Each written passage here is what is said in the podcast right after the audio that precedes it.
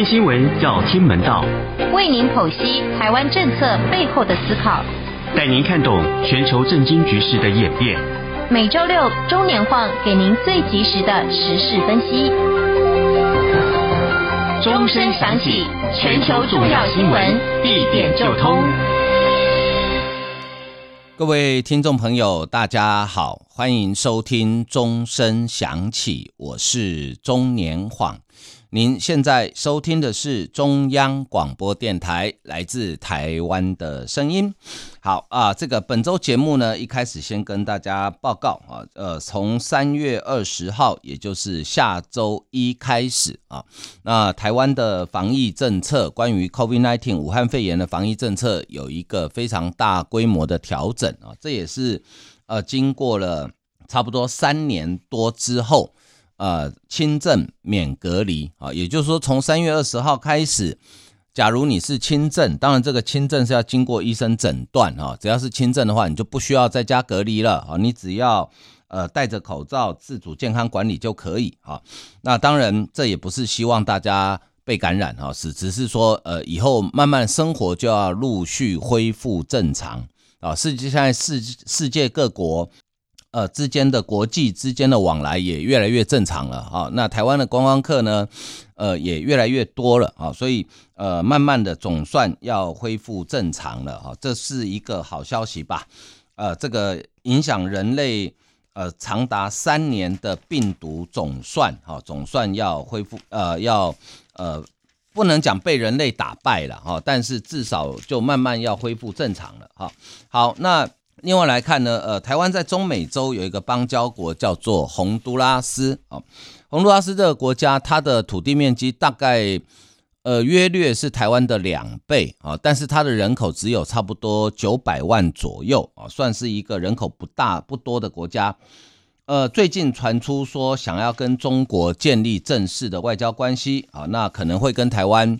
啊终止外交关系啊。那这个事情呢，是最早是由洪都拉斯的总统现任的总统卡斯楚女士啊，在推特上面说的。呃，但是呢，这个这个行为，这个做法比较罕见哦。就一般，呃，国与国之间如果要建立正式外交关系，或者是终止外交关系，通常就会有一个呃正式的记者会，然后立刻宣布啊。呃，很少有像洪都拉斯这样子，还先预告，然后预告之后呢？呃，好像又没有马上做啊，这个这个做法有点蹊跷，有点奇怪。事实上，台湾跟洪都拉斯建立邦交的历史非常久啊，是在一九四一年。呃，也就是说，它其实是当时中华民国政府还在南京的时代哈。一九四一年的洪都拉斯跟台湾其实是没有关系的，因为当时的台湾还是日本的殖民地啊，所以一九四一年。那八十二年到现在啊，那中间其实传出过好几次邦交不稳啊。那最近一次是在卡斯楚女士，她在二零二一年在竞选的时候啊，竞选的时候曾经公开讲说，如果她当选总统的话啊，要跟中国建交啊。当时引起台湾跟美国的呃关切啊。后来她当选之后，还没有上任前。呃，他的幕僚就说：“哦，没有，那个只是一个选举时候的想法。”啊，后来卡斯楚二零二二年就职，我们还特别派了赖清德副总统去参加他的就职大典啊，总算呃暂时把这个邦交给稳下来了哈。呃，可惜维持的并不久哈。那洪都拉斯呃最近是因为国内它的经济的问题非常的严重啊，包含。呃，他们国家的负债，还有他们要做一些基础建设，呃，可能面临一些经济上的问题。所以呢，根据他们的洪都拉斯的外长雷伊娜啊，在接受他们电视呃节目访问的时候说，呃，说他们与要想要与中国建交，是基于经济需求以及台湾拒绝加码金元。啊，雷伊娜说，有鉴于红国人民的重大需求，红国曾经提议建立更重要的关系。但是被台湾拒绝啊！什么叫建立更重要关系呢？两国都已经有正式邦交了，还有什么更重要关系呢？好，他接着说，红国需要曾经要求台湾把每年五千万美元的金呃援助呢提高到一亿美元，还有严拟啊重新调整红国对台湾六亿美元的债务，但是台湾并没有积极回应。好，这个话这个讲的很好听。什么叫重新调整六亿美元的债务呢？就是一笔勾销的意思。简单来讲，洪都拉斯现在欠台湾六亿美元，好，要一笔勾销。然后我们每年援助他五千万美元，要 double 变成一亿，啊，那我们外交部当然不会同意，因为这一旦同意之后，它就是一个无底洞。过两年之后，他又跟你讲，我又要跟中国建交了，那我以前欠你的钱又一笔勾销了，然后你再 double，那那还得了？那没有尽头啊！所以我们当然不能同意啊。当然，我们很珍惜跟洪都拉斯之间的邦交，可是你如果这样子，呃，狮子大开口式的勒索啊，我们真的没办法同意，因为台湾已经。呃，早就已经不跟中国去做这种所谓的凯字或金钱外交啊。那这件事情，因为洪都拉斯位地理位置就在中美洲，当然会引起美国的关切，因为中美洲向来被视为是美国的后院啊。所以，呃，美国包含国务院、包含国会议员都有发表呃谈话。美国国务院一位不具名的发言人他说呢。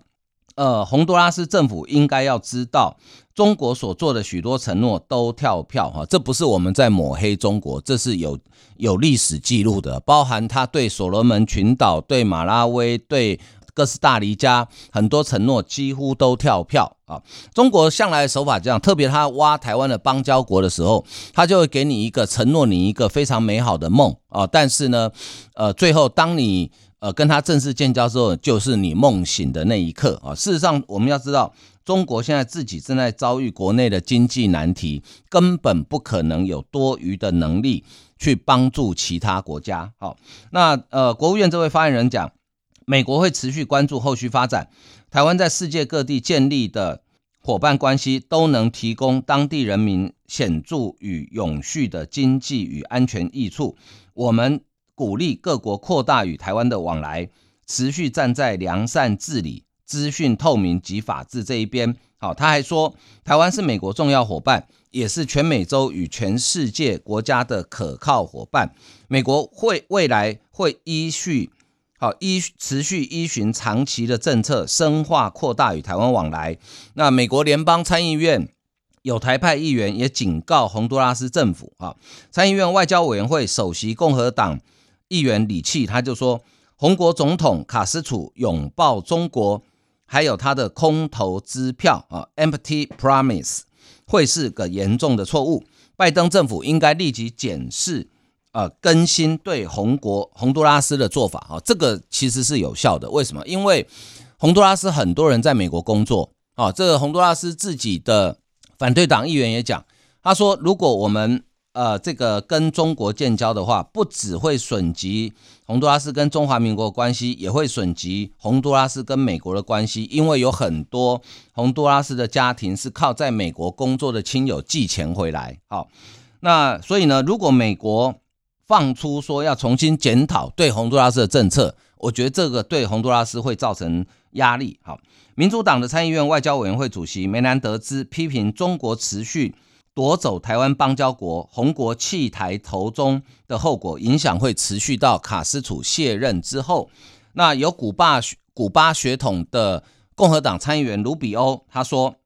拉丁美洲国家持续听信威权政权的谎言与牺牲自身主权与安全，深感遗憾。他说，美国如今应该更与拉美往来，确保中国、俄罗斯以及伊朗无法在该地区插旗，进而影响呃。该地区的各国政府，哈，那美国政府呢非常重视这件事情，哈，已经派了拜登总统个人的高级特使，叫做啊陶德，啊陶德曾经也来过台湾，他已经启程到洪都拉斯去，啊，想要了解一下到底是什么状况，啊，到底是什么状况？那当然也也希望这个洪都拉斯可以。一改初衷啊，改变初衷啊。那我觉得中国这一波的操作呢，其实是有它的政治上用意，因为宣布准备洪都拉斯准备跟呃中国建立正式外交关系，刚好就是在副总统赖清德啊去民进党中央登记参加党内初选的同一天啊，大概比他去登记早了一个多小时。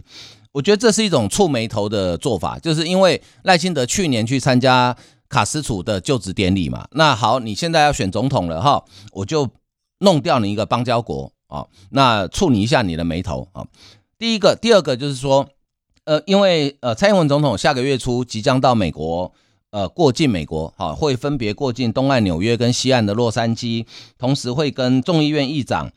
麦卡锡见面，呃，然后呢，也会在纽约跟洛杉矶发表两场演讲。所以呢，这是中国的一种反扑，因为这一次见面地点在美国，他总不能在台湾附近军演嘛，啊，所以他就只好用这种方法啊。呃，不过呢，呃，过去历史的经验告诉我们，哈，台湾的邦交国离开台湾之后，跟拥抱中国大概结局都不太好啊，结局的话就不太好，就是说，呃，台湾因为没有正式邦交，我们给他的帮助自然就中断，比如说像马拉维。马拉维这么多年来深受艾滋病所苦啊，他跟台湾断交之后，隔年全国艾滋病患增加了八万人，好，增加了八万人，好，那其他国家像比如说有疟疾的，或是我们教他的一些农耕的技术等等，哈，基本上中断之后，大概这个国家的进步就会停止，哈，好，这个是关于这个洪都拉斯，好，啊，那中国呢，除了在国际间打压台湾啊，在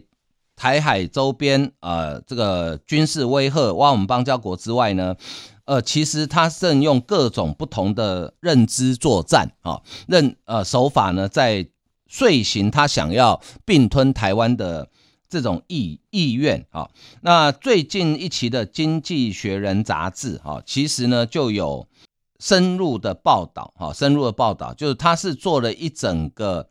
呃，专题哈，做了一整个专题哈，呃，封 cover story，然后里面分好几个系列啊。那《经济学人》周刊呢，当然他不是没事突然关心台海安全，因为我们都知道台海安全会关系到世界的呃这个整体的安全，还有呃这个整体全球的经济啊，因为世界上有一半的海运是经过台湾海峡的，再加上台湾的无可取代的半导体供应链啊。好，《经济学人》最新的一期。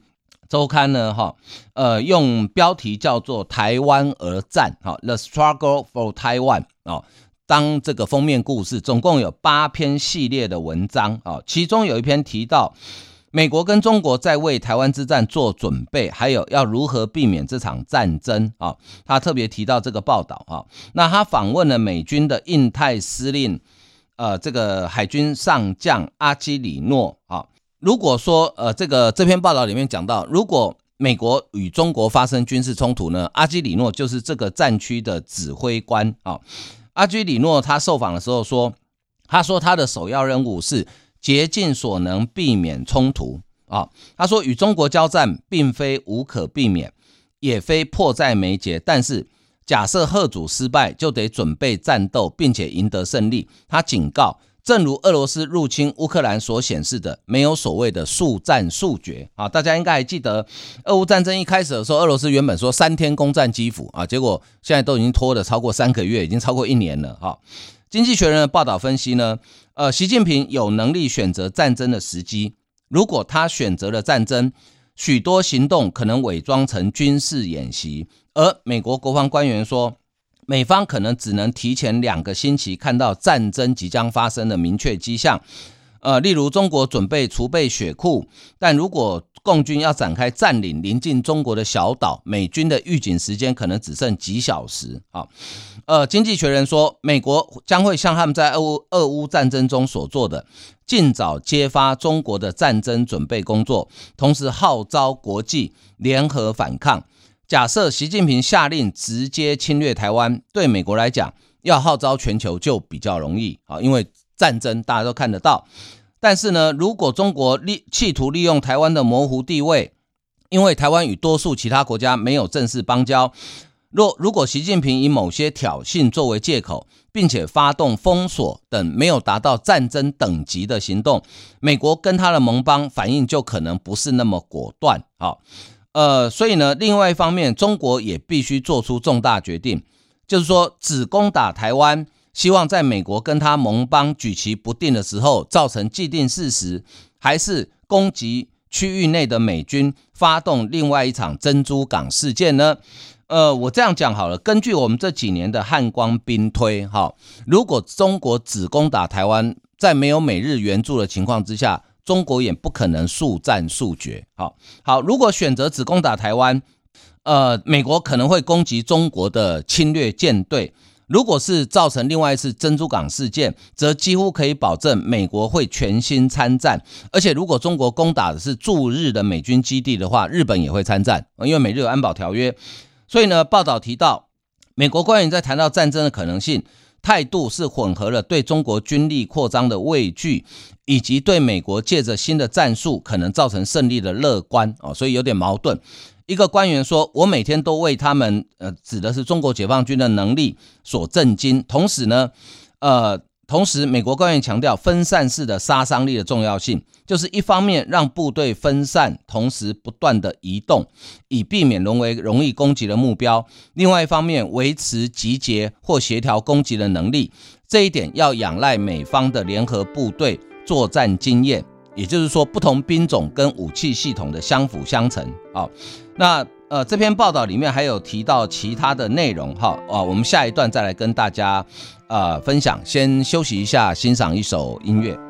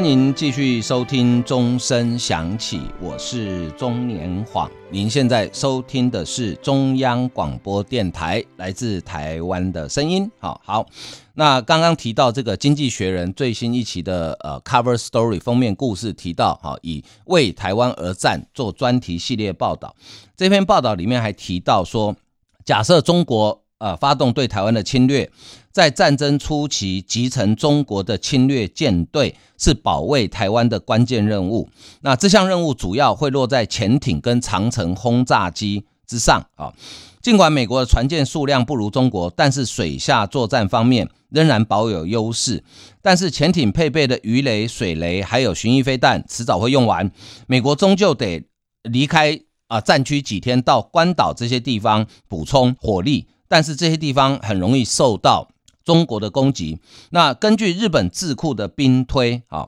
美日联手可以阻共军占领台湾，但是代价高昂。美国与亚洲许多战略家都担心，如果失去台湾，由美国领导的区域秩序会被中国主导的区域秩序取代，而日本跟南韩可能被迫要发展核子武器。届时，第一岛链将无法再约束中国，反将成为中国把力量投射的更远的平台。一个美军军官形容说：“台湾就像瓶口的软木塞。”啊，呃，什么意思呢？就是说，你把软木塞拿掉之后，那个酒自然就倒出来。因为中国如果一旦取得台湾的话，啊，台湾的东部包含花莲、苏澳都是深水港。那中国的核子动力潜艇只要在那边为基地，它出海之后。直接进到太平洋，可能就是水深大概将近呃一千米左右的海底啊。那核子动力潜艇不容易被发现，呃，等到下次再发现它的时候，可能已经到了美国西岸，呃外海了。好，所以这个当然对美国来讲，这是非常高的国安风险。好，那这个报道最后讲到，啊，这个美国因为俄罗斯在乌克兰的失败感到宽心，因为俄方出兵受挫，增加习近平对共军夺台能力的疑虑，但是要维持台海的危险平衡。美军在行动的时候要发挥精湛技巧，一方面要透过加强美国跟盟邦还有台湾来强化习近平对于侵台的疑虑，同时又不能太过火，让习近平啊警觉到说现在不打以后没机会了哈，而加速对台湾发动侵略。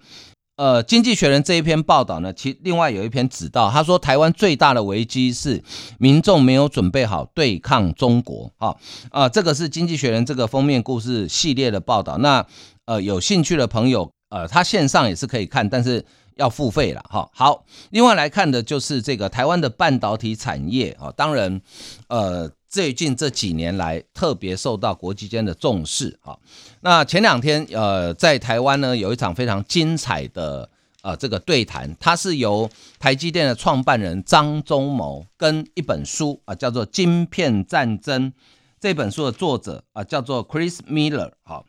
的对谈。那 Chris Miller 他并不是科技人，他其实是一位历史学者。呃，他是哈佛历史学学士、耶鲁历史学博士啊，他是学历史的，目前是美国塔夫茨大学弗莱彻学院国际史的副教授。他的专长是军事史、俄国史，还有地缘政治关系啊。在《晶片战争》这本书以外呢，他的著作还有《普廷经济学》啊，那也经常为美国主流媒体《纽约时报》《华尔街日报》。外交事务、外交政策、美国利益等媒体来写稿啊，他这本《晶片战争》这本书写的非常好啊，很厚一本啊，大概呃中文版大概有差不多呃差不多四五百页左右，非常厚，但是写的非常精彩。那这一次呢是呃出版社天下文化特别邀请他来台湾，然后呃跟张忠谋先生有一段非常精彩的对谈啊。那副总统赖清德也特别担任致辞嘉宾，而且。比较难得的是，他致辞结束之后并没有离开，而是全程听完两位大师级的人物对谈。好，赖清德在致辞的时候讲啊，他说呢，和平是全球无可取代的共同利益。如果珍惜台积电的成就，重视台湾民主成果，就要共同努力，根本解决中国武力犯台的企图。他说，战争没有赢家，中国要清楚，如果对台湾开战。对于包括他自己在内的世界各国，都会造成难以承受的严重灾难。好，呃，赖清德讲，台积电的成就被世界共享，牵涉全球文明进步，因此不仅台湾对台积电有责任，全世界都有责任共同保护台积电。有学者认为，面对中国的武力侵略，台湾与台积电都陷入两难。但是赖清德不这么认为，他说，台湾与台积电的态度很坚定，没有两难。台积电应该留在出生茁壮的台湾继续繁荣发展，这是台湾政府对世界文明的承诺。啊，呃，所以呢，呃，赖清德很巧妙的把台积电跟台湾做了一个连结，哈，这样也提醒大家注意，就是说，如果你想要继续享受台积电的研发成果的话，那就请保护好台湾。好，好，那张忠谋跟呃 Chris Miller 的对谈里面有谈到很多事情，哈。首先，张忠谋说：“他说，美国推动半导体相关的政策，就是要让中国发展半导体速度趋缓。对此，他没有意见，也支持这样子的方向。他认为，中国半导体的制造目前是落后台湾大概五六年。好，因为他看过中国的产品，他说那个是台积电至少五六年前就可以呃很轻易做出来的。哈，好，那张忠谋也对 Miller 提出问题，他说。”如果没有战争的情况之下，哈，半导体供应链未来五年会有什么变化？米勒回应说，供应链会走向中国以及美国跟其他国家的两极化。虽然记忆体生产制造集中在南韩，逻辑晶片在台湾，机台集中在特定国家，其实主要就是荷兰跟日本了。好，那但是这样的集中化会逐渐降低。好，张忠谋也同意这样的说法。他说呢？美国推出半导体相关产业的政策，目的就是让中国发展半导体速度变慢。他支持这样的方向。半导体无所不在，已经成为生活的必需品。这主要跟成本持续降低有关。但是美国现在呃推出的这个晶片法案呢，正在将制造生产基地移到美国境内，半导体成本一定会上升。比如说，现在美国的成本大概比台湾贵百分之五十，将来可能贵到一倍，如此无法。呃，延续晶片成本下降的趋势，反而会让成本上升。而成本上升的话，应用的范围它相对就会变小。好，那 Intel 最近也要跨足晶圆代工业。好，那当然，呃，米勒也很关心。哎，张忠谋的看法如何？因为毕竟 Intel 是个可敬的对手嘛。好，那张忠谋很巧妙，他引用辉达 NVIDIA 创办人黄仁勋的一句话，他说：“台积电已经学会跟四百个舞伴啊啊在舞池里面共舞。”但是呢，Intel 一直都是一个人在舞池里面跳舞啊，也就是说，半导体特别是晶圆代工这个领域的供应链哈，并不是你想象中那么简单，因为它的上下游垂直整合非常的重要，而目前台积电已经做得非常的成功。好，那米勒对于台积电的看法是什么呢？他说，啊，我觉得他比喻非常的巧妙。他说，台湾现在位处于全球半导体产业的中心地位。没有人能够不用台积电的晶片却安然度过一天啊！我觉得这个形容实在是太传神了啊。也就是说，你要安然度过一天，除非你呃处在一个呃蛮荒之地，完全没有文明的地方，要不然你一定会用到台积电的晶片啊。米勒他说呢，全球高达九成的晶片，三分之一的新增运算力都来自台湾。过去在半导体外的产业中，代工想法并不罕见。但是张忠谋发现，在晶片代工领域没有其他竞争对手，因此发展出相当独特、莫大转变的商业模式，也在具有远见的台湾政府官员协助之下，呃，不断支持台积电发展。啊，米勒回顾他说，半导体产业的发展，他说，哈，过去想尽办法打进国际市场之际，台湾发展出不同于美国晶片产业的呃做法。走向晶片代工，不只具备先进企业思维，也有策略思维。他认为呢，你谈半导体产业就一定要提到台湾。好，台积电的英文第一个字 T 指的不是张忠谋以前服务过的德州仪器啊，而是指台湾。那个 T 指的是台湾啊。他说，台积电的晶片无所不在，来自台湾的大量先进晶片正在影响全球民众的生活。你要知道，台湾的晶片的。市占率有多高哈？呃，先进制程也就是二八纳米以上的，我们的市占率大概将近九成啊。如果是所有的制程，我们的市占率也超过一半，在全球哈，所以真的呃非常不容易啊，非常不容易啊。那要珍惜啊。好，另外来看就是这个在呃中国的催促之下哈，日韩。十二年来，两两国元首呢第一次展开高峰会，哈，这个中国的催促不是中国居间穿梭，是因为两个国家同时感受到，呃，中国在印太地区的霸权扩张，所以两个国家呢先放下了一些历史情仇，好，然后呢展开元首对谈，好，那呃其中呢达成了几个协议，啊，比较重要协议是说，呃，这个呃日本同意韩国前一阵子宣布的。这个二战时期，哈，呃，这个征呃征用工赔偿问题方案，然后呢，同时日本也解除了对南韩半导体相关原料的出口限制。呃，尹锡悦则在记者会上宣布，韩方将向世界贸易组织 WTO 撤销控告。哈，这个都是最近这十几年来日韩之间发生的呃这一些争议了。哈，那事实上，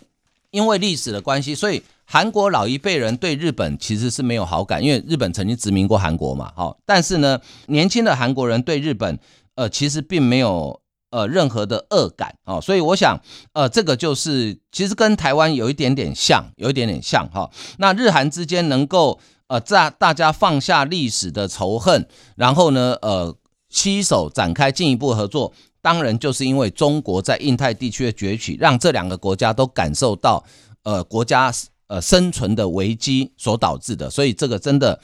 呃，要感谢中国了啦。好后啊，今天因为时间的关系呢，我们节目进行到这里，非常感谢大家的收听，谢谢，拜拜。